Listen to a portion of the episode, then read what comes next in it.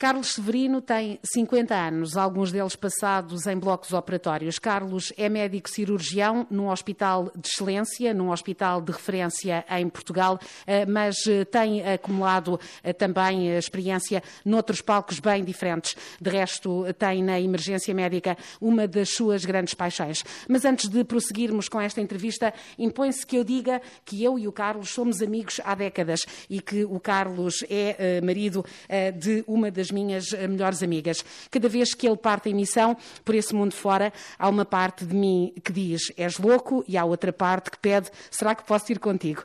Olá, Carlos, obrigada por nos eh, receberes um, neste momento uh, também de pandemia aqui em Portugal, com estes desafios tão diferentes de outros uh, locais do planeta onde tens uh, estado. Obrigada então por esta partilha que também é de experiências e de emoções.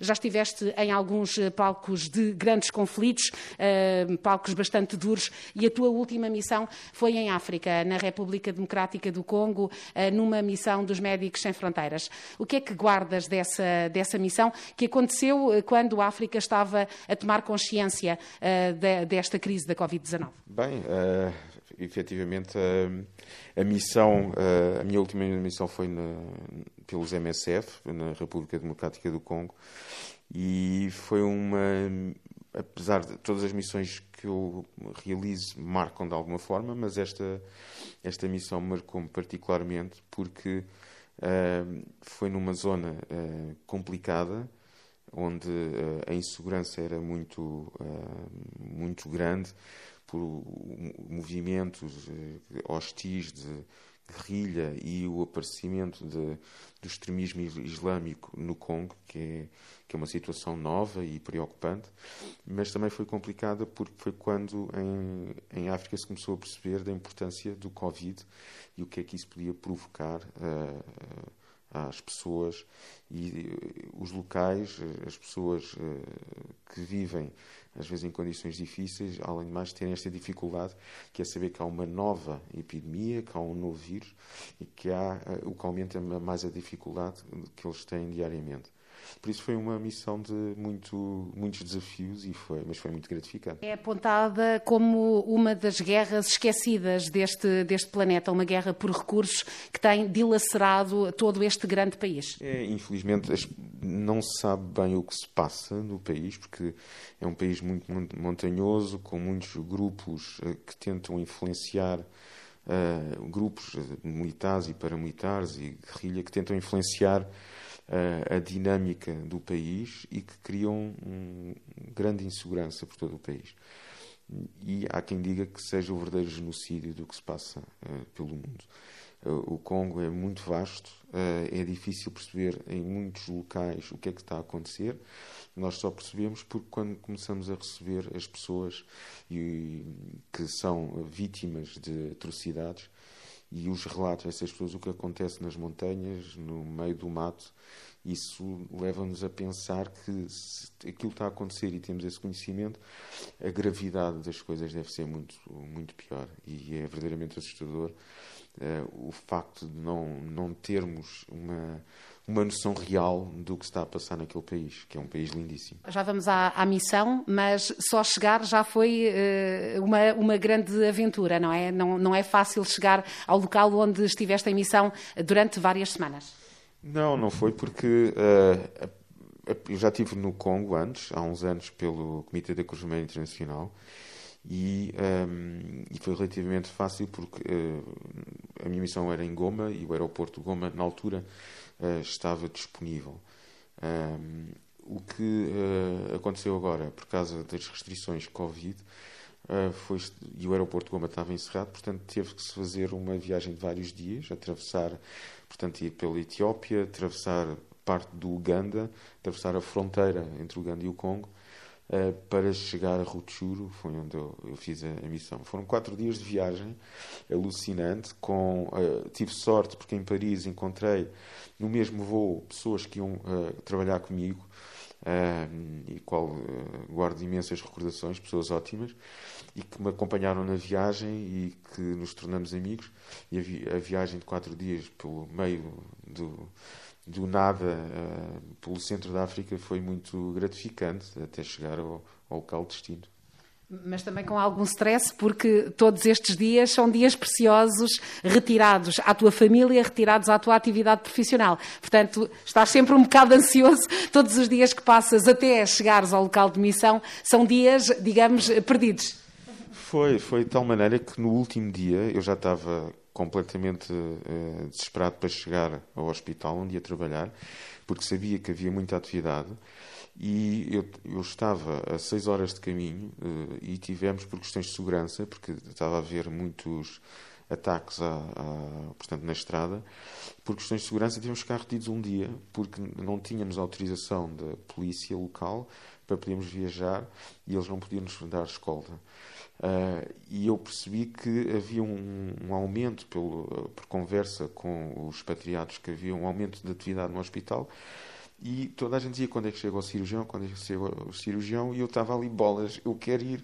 Portanto, eu tentei forçar um bocadinho a barra, mas obviamente as questões de segurança ali imperam sobretudo, porque é a nossa segurança e a segurança dos que nos acompanham. Não é? e, e estavas ao serviço dos Médicos Sem Fronteiras, que estão um bocadinho, uh, mesmo em todos os palcos, uh, normalmente estão na linha da frente e que têm protocolos de segurança bastante estritos.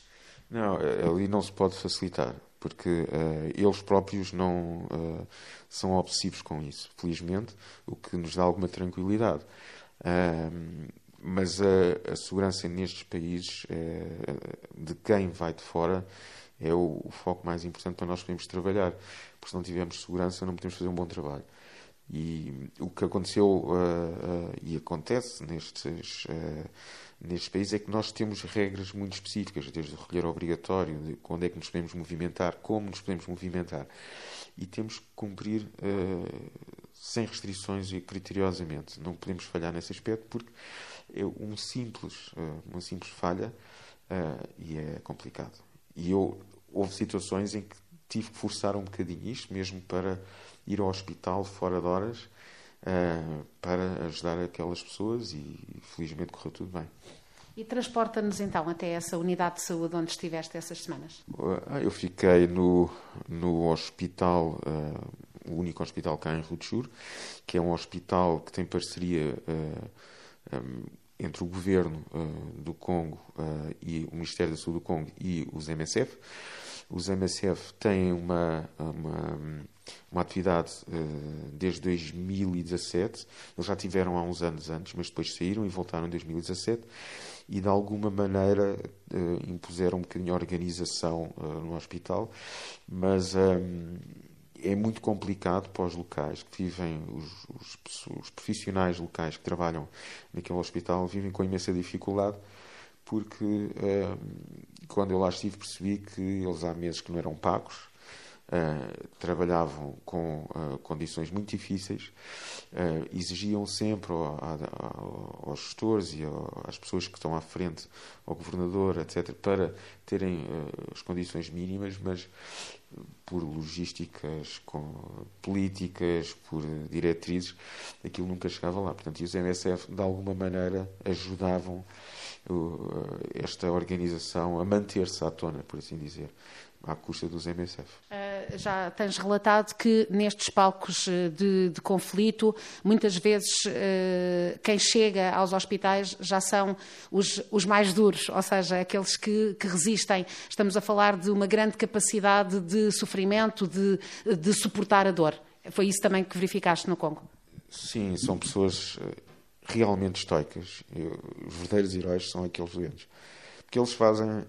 Eu vi uma uma situação, só para vos dar um exemplo, que é uh, uma pessoa que tem um problema de saúde grave e que está a 100 km do hospital, e normalmente a, a distância uh, de, pode chegar a mais de 200 km, porque é o único hospital de referência com essa distância, por estradas que são de terra batida, cheias de buracos, e a única forma de transporte muitas vezes é de moto que é um táxi-moto, e que leva horas e horas pessoas que estão mal a morrer a chegar ao hospital. E o que é engraçado, no meio disto, é que as pessoas chegavam em condições horríveis, mas chegavam e, e conseguimos fazer verdadeiros milagres e salvar aquelas pessoas. E quando se percebe o esforço que foi e o sofrimento que foi para chegar ali, é verdadeiramente estoico o que estas pessoas aguentam. São verdadeiros heróis. Já o dissemos, a, a, emergência médica é uma das tuas eh, paixões. Tu és médico cirurgião num hospital de topo, com tudo o que há eh, de, de mais evoluído na medicina moderna. Uh, o que é que te leva a partir e, uh, e, e, como, é que, como é que geres este, este contraste entre o teu, o teu exercício da medicina todos os dias e o exercício nestes contextos tão difíceis? E de tanta escassez? É, é um bocadinho é o fazer um verdadeiro change of mindset. Uh, eu trabalho uh, com o que é uh, de mais conforto para praticar a melhor medicina possível, num ambiente multidisciplinar, e de repente tem que ser um, um cirurgião de trauma, um cirurgião de guerra, em que estou sozinho a gerir recursos num ambiente de conflito e num ambiente austero. E é um desafio, uh, mas também eh, nós, como médicos, temos uma vocação. Eu costumo dizer, a cirurgia para mim é um sacerdócio. E se nós conseguirmos fazer um bocadinho a diferença com poucos recursos, transformamos a, a, a vida daquelas pessoas. Claro que eu, no meu hospital aqui em Lisboa, fazemos todos nós, cirurgiões, as equipas todas fazendo um trabalho que nos dignifica, que ficamos muito satisfeitos. Ali, quando estamos sozinhos, percebemos que uh, o toque que nós damos do ponto de vista cirúrgico àquelas pessoas uh, faz verdadeiramente a diferença, às vezes com coisas muito simples. E isso é, sabemos que aquelas pessoas nunca mais vão esquecer de nós. E que os locais aprendem connosco. Isso foi uma coisa fantástica, é que eu consegui, quando estive lá, pôr uh, junior, uh, cirurgiões júniores locais num uh, protocolo de aprendizagem, para quando nós sairmos eles continuarem a fazer uh, pelo menos a linha de trabalho que nós uh, queremos que eles sigam. Uhum. porque ali tens que, tens que decidir na hora, decidir até quem é que tu vais salvar, não é? Tu e a tua equipa. Sim, eu tive sempre muita sorte nas minhas missões porque encontrei pessoas locais com quem tive o prazer de trabalhar, enfermeiros, auxiliares, médicos locais, de qual tive o prazer enorme de trabalhar e de aprender com eles. E o facto é que torna tudo mais fácil. Mesmo em ambientes de triagem, em ambientes de multivítimas, nós percebemos que, uh, trabalhando em conjunto e, e, trabalhando uns com os outros, uh, fazemos verdadeiramente a diferença. Uh, o, o, o prazer que eu tenho muitas vezes é poder transmitir algum conhecimento, algum valor técnico e eles uh, uh, beneficiarem disso, mas eu também, uh, com os enfermeiros, com os médicos, aprendo imenso. Isso faz-me sentir, sou de certeza, um melhor médico, um melhor cirurgião quando saio de lá. E isso é uma mais-valia para mim. Já dissemos que tens uma paixão pela emergência médica e exerceste, eh, foste um médico também ao serviço do INEM, para além de manteres esta, esta tua especialidade, a cirurgia. Eh, também esse bichinho, não é? De, de trabalhar com esta adrenalina, desta, desta decisão em cima da hora. É, é um bocadinho também aí que, que vais buscar e, e formação que também uh, buscaste nesta área.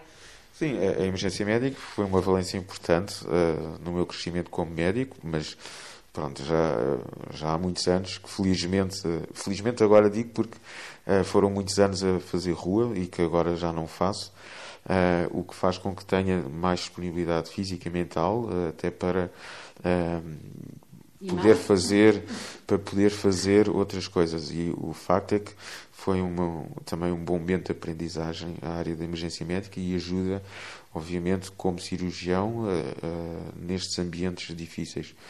Um, aquilo que hoje em dia a cirurgia de guerra é uma, é uma área totalmente nova. Nós, felizmente, cá em Portugal, a maior parte dos cirurgiões eh, não, não lida com estas situações e espero que nunca, nunca na vida uh, uh, tenham que lidar com isto. Mas o facto é que é uma especialidade uh, nova que em alguns países está a começar a ser implementada porque é, é, uma, é muito específico no tratamento destes doentes e faz verdadeiramente a diferença. Esta é a tua sexta missão, eh, duas ao serviço dos MSF uh, e todas as outras uh, com o Comitê Internacional da, da Cruz Vermelha. tens passado por vários palcos, estiveste duas vezes na República Democrática do Congo, mas também duas vezes no Iraque, também no Iémen. diferenças entre, entre as culturas, a forma como, como tudo se organiza nestes países? Uh, bem, cada país tem as suas uh, uh, particularidades. O facto é que os países islâmicos é um ambiente diferente. Eu tive em situações, no, principalmente no Iraque, em que havia o extremismo islâmico ou Daesh, portanto, quando começou a ofensiva em Mossul, de alguma maneira, eu tive a 17 km da frontline do, com o Daesh e tive a tratar doentes Daesh, e o facto é que uh, uh, é um, uma filosofia diferente. Uh, os países árabes, eu gosto imenso dos países árabes, adoro a cultura árabe, são pessoas extraordinárias, odeiam a guerra, odeiam tudo o que é extremismo, odeiam, ou seja, a verdadeira faceta do islamismo não tem nada a ver com isto. E a maior parte das pessoas não, não tem nada a ver com uh, ambientes hostis. Portanto, são pessoas, mesmo no Iémen, que é, uh, ao fim e ao cabo, um movimento xiitas uh, difíceis, radicais, eles não querem a guerra. Eles querem viver a sua vida tranquila e, e rezarem tranquilamente. Mas são empurrados um bocadinho para isso. E, e às vezes custa ver países espetaculares, com culturas milenares, eh, com tradições fantásticas, que muitas vezes estão assambarcados pelo ambiente de guerra. É verdadeiramente desolador e perceber que as pessoas não querem aquilo, mas têm que viver com aquilo. Os países africanos têm outro charme, que é eh, as pessoas são extraordinárias, todas as pessoas. No Sudão do Sul, eu tive o prazer de eh, estar em vários sítios no Sudão do Sul e perceber o, o o, valor de cada cultura, eh, mesmo etnia, eh, com etnias diferentes, perceber a riqueza que aquelas etnias têm e que é pena não ser conhecido cá fora com, com o valor que eles têm, porque são séculos de, de, de culturas uh, que uh, dão, é um prazer ouvir aquelas pessoas. E lá está, a guerra transforma um bocadinho, faz com que essa, não possam brilhar, essas pessoas não possam brilhar cá para fora e, e é uma pena. Uh, eu acho que nós, uh, infelizmente, uh, o nosso mundo vive nesta, nesta roda em que de vez em quando a roda não, não, não está a funcionar bem porque há pequenas pedrinhas e que essas pequenas pedrinhas nestes países faz toda a diferença. Uh, tentamos fazer um bocadinho o melhor possível, uma gota no oceano, que é o meu costumo dizer, mas essa gota no oceano, para algumas pessoas, de certeza que faz a diferença. E isso é o prazer que eu tenho de fazer missões. Imagino que recordes com, com saudade e com especial carinho essa missão na, no Sudão do Sul, porque foi a tua primeira e passaste o Natal uh, longe da família, não foi? Uh, é, sim. Passei, já, já não. não, não é, não, é verdade, e foi, foi muito engraçado porque eles uh, não tinham, com quem passei o Natal, não, portanto eram pessoas uh, que, muçulmanas, que não têm tradição natalícia, portanto, mas que celebraram o Natal comigo. Uh, ou seja, por, por eu estar lá, então vamos fazer um bom jantar, vamos celebrar o Natal. É muito curioso.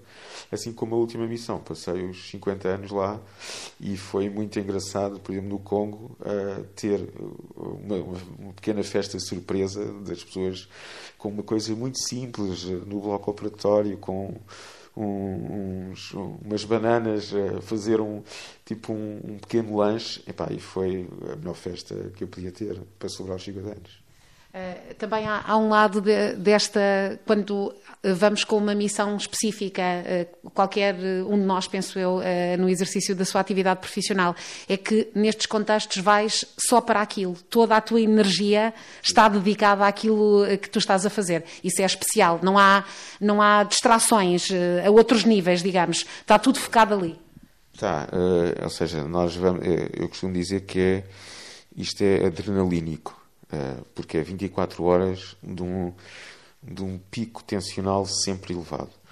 E, e é, é um bocadinho viciante, porque uh, obviamente esgota-nos e às vezes psicologicamente, emocionalmente é difícil, porque lidamos com situações complexas e situações que do ponto de vista emotivo são muito fortes. Mas tem também o reverso da medalha, que é a satisfação de, no meio de toda aquela pico adrenalínico, nós estarmos viciados em fazer a diferença naquelas pessoas. E quando eu estou com uma equipa em que estamos todos sintonizados para isso, mesmo com condições difíceis e passamos momentos muito difíceis, com situações de muitos doentes, uh, chegamos às vezes ao fim do dia completamente esgotados e pensar no dia a seguir, uh, daqui a umas horas, estamos aqui outra vez para voltar, tipo, e já estamos a pensar, ok, vamos dormir rápido, tomar um duche rápido para voltar depressa. Portanto, completamente esgotados, mas com um ânimo que é difícil de tentar vencer.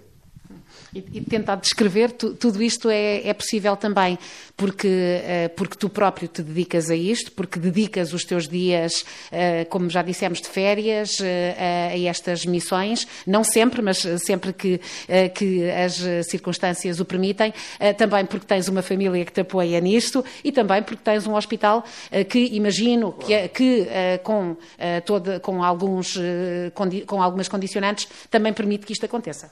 Sim, claro, isto era impossível sem, primeiro, o apoio do hospital, que de alguma maneira uh, apoia, uh, porque uh, para mim é muito gratificante ter o suporte, de, portanto, dos meus chefes e da, da, administração, dizer, ok, vais em missão, porreiro, e costumam dar algumas semanas para poder fazer a missão, o que é ótimo. E segundo, ter uma, uma família que aceita e que entende o porquê de fazer missão. E acho que este exemplo que eu dou, e assim como uh, quando falo das missões estudantes de medicina internos, e tentar pôr um bocadinho o bichinho, não é para fazer uh, e para fazer cirurgia de guerra, é porque todos nós devemos, uh, independentemente daquilo que a gente possa fazer, seja uma coisa muito simples ou uma coisa muito diferenciada, todos nós devemos ter um bocadinho o espírito de missão e poder sair da nossa zona de conforto. E isso é uma coisa que eu já transmiti aos meus filhos. Espero que eles um dia, independentemente da atividade que estejam a fazer, porque possam sair uh, daqui de Portugal e ir para outro país e poder fazer a diferença, em que contexto for e em que uh, atividade for, porque naqueles países, independentemente dos nossos skills, as necessidades são de tal maneira que uma pessoa que tenha pouca diferenciação, que se não, sei, não tenha uma, uma competência que seja por ir mais além, faz verdadeiramente a diferença se estiver empenhado em fazer a diferença, porque a necessidade é avassaladora. A necessidade naqueles países é avassaladora. E o que é engraçado é que as pessoas lembram-se. Eu, eu tenho um episódio muito engraçado.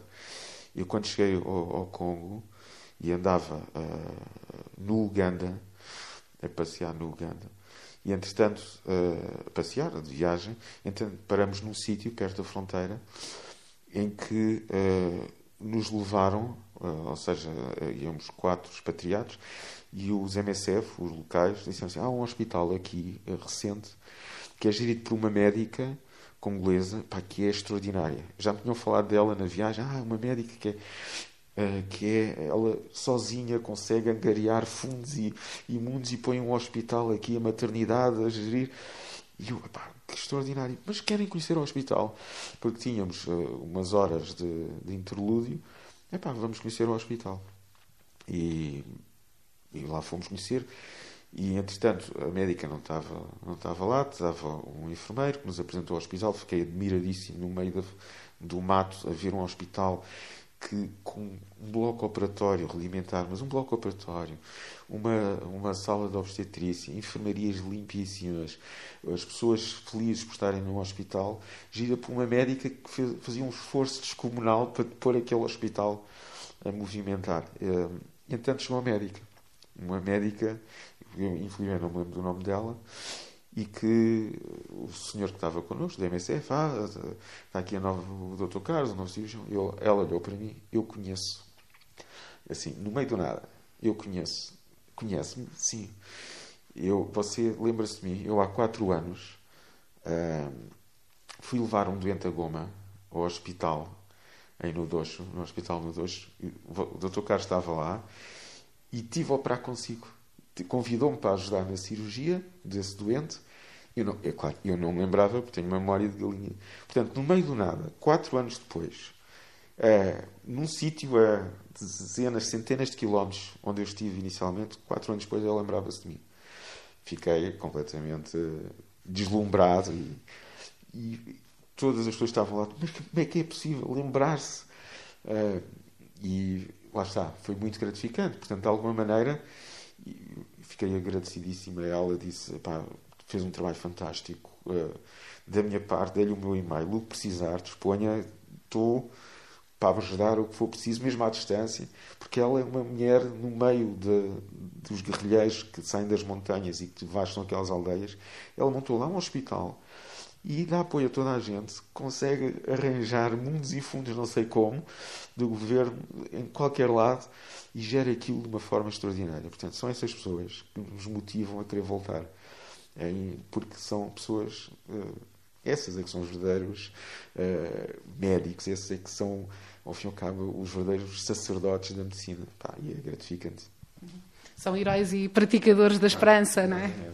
Não, eh, nós, eh, lá está, eu costumo dizer, acaba a missão e nós desligamos e voltamos outra vez para a nossa realidade de, de luxo que nós, nós vimos no paraíso. Não fazemos ideia da sorte que temos. Mas eu fico sempre a pensar naqueles que ficaram lá, que vão continuar o, o trabalho. E, e é por isso que eu, passado uns meses, já estou a pensar, ok, quando é que é a próxima? Porque para ajudar outra vez aquelas pessoas, para estar disponível para aquelas pessoas.